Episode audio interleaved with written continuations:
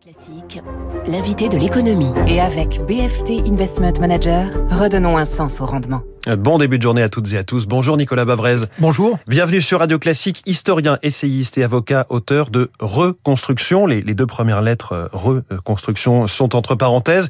C'est aux éditions de l'Observatoire. Je vais justement commencer par ce titre Reconstruction puisque euh, on peut y voir un lien direct avec le fil conducteur du discours d'Emmanuel Macron hier lors de la présentation de son plan d'investissement euh, France 2030. Le président relie en continu l'innovation et la production. J'imagine que vous le rejoignez là-dessus.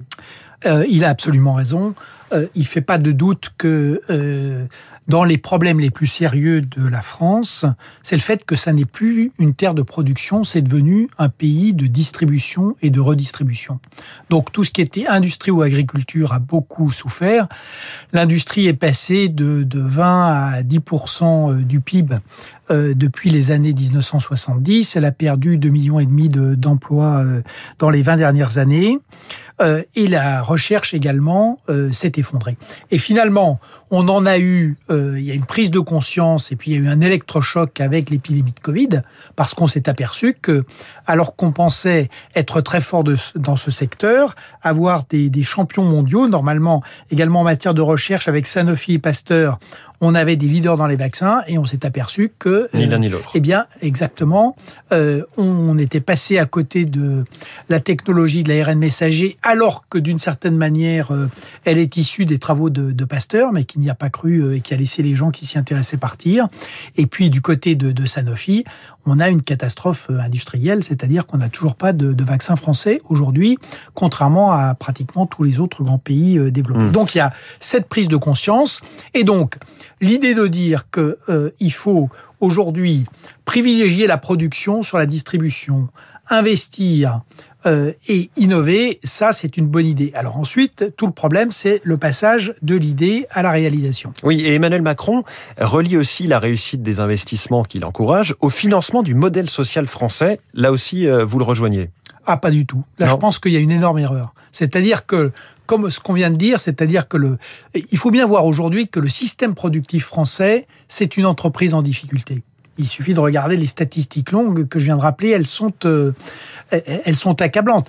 Prenons l'agriculture. Comment se fait-il qu'aujourd'hui, l'agriculture française soit en termes de performance derrière l'agriculture allemande, l'agriculture des Pays-Bas, l'agriculture italienne, l'agriculture espagnole? C'est invraisemblable. Historiquement, la France a toujours été la première puissance agricole d'Europe.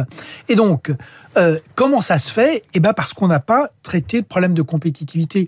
Et donc, euh, si vous voulez, Investir sans régler le problème de compétitivité, c'est comme quand vous trouvez euh, une entreprise en difficulté et que vous expliquez que vous allez simplement remettre de l'argent dans le même modèle. Et ça, prenons par exemple le fret ferroviaire, on l'a fait euh, euh, tous les 5 ou 10 ans. Oui. À chaque fois, on a investi et, et dépensé beaucoup d'argent euh, pour descendre une marge supplémentaire. Donc cet investissement, c'est bien, mais si on ne traite pas le problème de compétitivité, ça ne marchera pas. Et à preuve, ce qui s'est passé les dernières fois avec le dernier plan de ce type, c'était Nicolas Sarkozy, avec euh, euh, le programme des investissements d'avenir.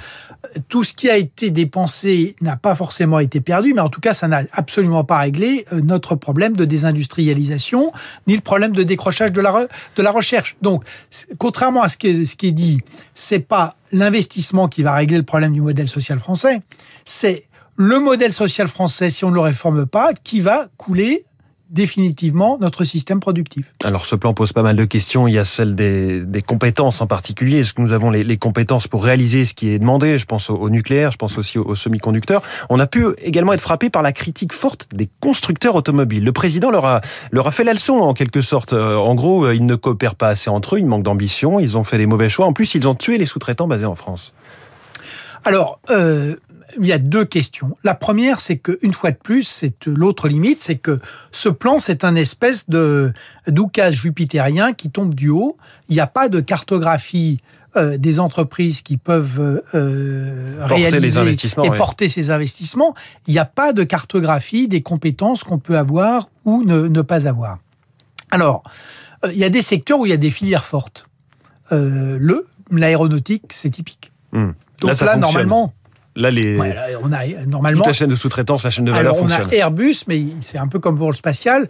Il faut pas faire le pari de tout miser sur l'acteur euh, dominant. Mm. Il faut nourrir le terrain des, des startups et des formules alternatives. Mais en tout cas, on a une filière aéronautique qui est bien organisée et qui fonctionne. La filière automobile, elle a souffert, mais je pense qu'il euh, est quand même erroné euh, de mettre en accusation les, euh, uniquement les, constructeurs. D'abord parce qu'eux-mêmes ont été soumis à des contraintes euh, des contradictoires. Si on prend le comportement de l'État comme actionnaire de Renault, il a été complètement irrationnel. D'ailleurs, il, il, il était hostile à la voiture électrique euh, euh, à l'origine. Surtout, si vous voulez, quand on regarde ces grands secteurs, on est frappé par le fait que c'est l'État lui-même qui en a tué un certain nombre. Pourquoi est-ce qu'il n'y a plus de filière nucléaire aujourd'hui? Pourquoi est-ce qu'on a perdu les compétences? Parce que ça fait 20 ans que l'État a, a, renoncé à défendre le nucléaire pour des raisons euh, purement de politique politicienne, parce qu'on a différents acteurs qui voulaient flatter les, ouais. euh, les, les, les, partis euh, écologistes. Et, et, donc on a complètement désintégré cette filière. Aujourd'hui, effectivement, on n'a pas d'acteurs. Prenons l'agriculture l'agriculture, c'est vraiment euh, notamment le carcan qui a été mis à la, à la recherche euh, en, en, matière agricole. Là encore, c'est vraiment l'État. Donc, au lieu de critiquer les acteurs existants, je pense qu'il est plus intelligent euh, d'essayer de travailler avec eux. C'est ça le, grand problème de l'État. Et c'est pour ça que ces grands programmes, souvent, ont un déficit d'exécution. C'est parce qu'ils sont en apesanteur par rapport euh, aux, aux, acteurs économiques, aux entreprises euh, ou aux chercheurs.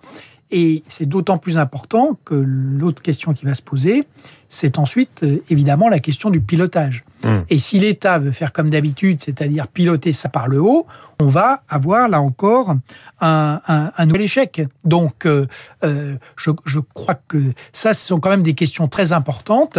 Si vous voulez, c'est quand même l'inverse du fonctionnement allemand. Euh, les Allemands, quand ils lancent ce genre de choses, ont, par exemple, ils ont pris de l'avance de manière spectaculaire en matière d'hydrogène, les Allemands travaillent avec les entreprises et font l'effort en amont de discuter avec les entreprises, de voir qui peut porter les projets, quelles sont les compétences qu'on peut mobiliser. Et c'est aujourd'hui oui. ce travail que nous devrions faire. Voilà, il faut éviter les programmes en apesanteur, c'est ce que vous nous dites ce matin, Exactement. Nicolas Bavrez. Deux alors choses, que... traiter la compétitivité pour investir et par ailleurs avoir un État qui travaille avec les entreprises et la société. Alors qu'Emmanuel Macron a insisté sur euh, les investissements aussi dans l'espace. Merci beaucoup, vous êtes l'auteur de Reconstruction chez Odile Jacob, invité de l'économie ce matin. Il est 7h23. Vous écoutez Radio Classique. Avec la gestion Carmignac, donnez un temps d'avance à votre épargne.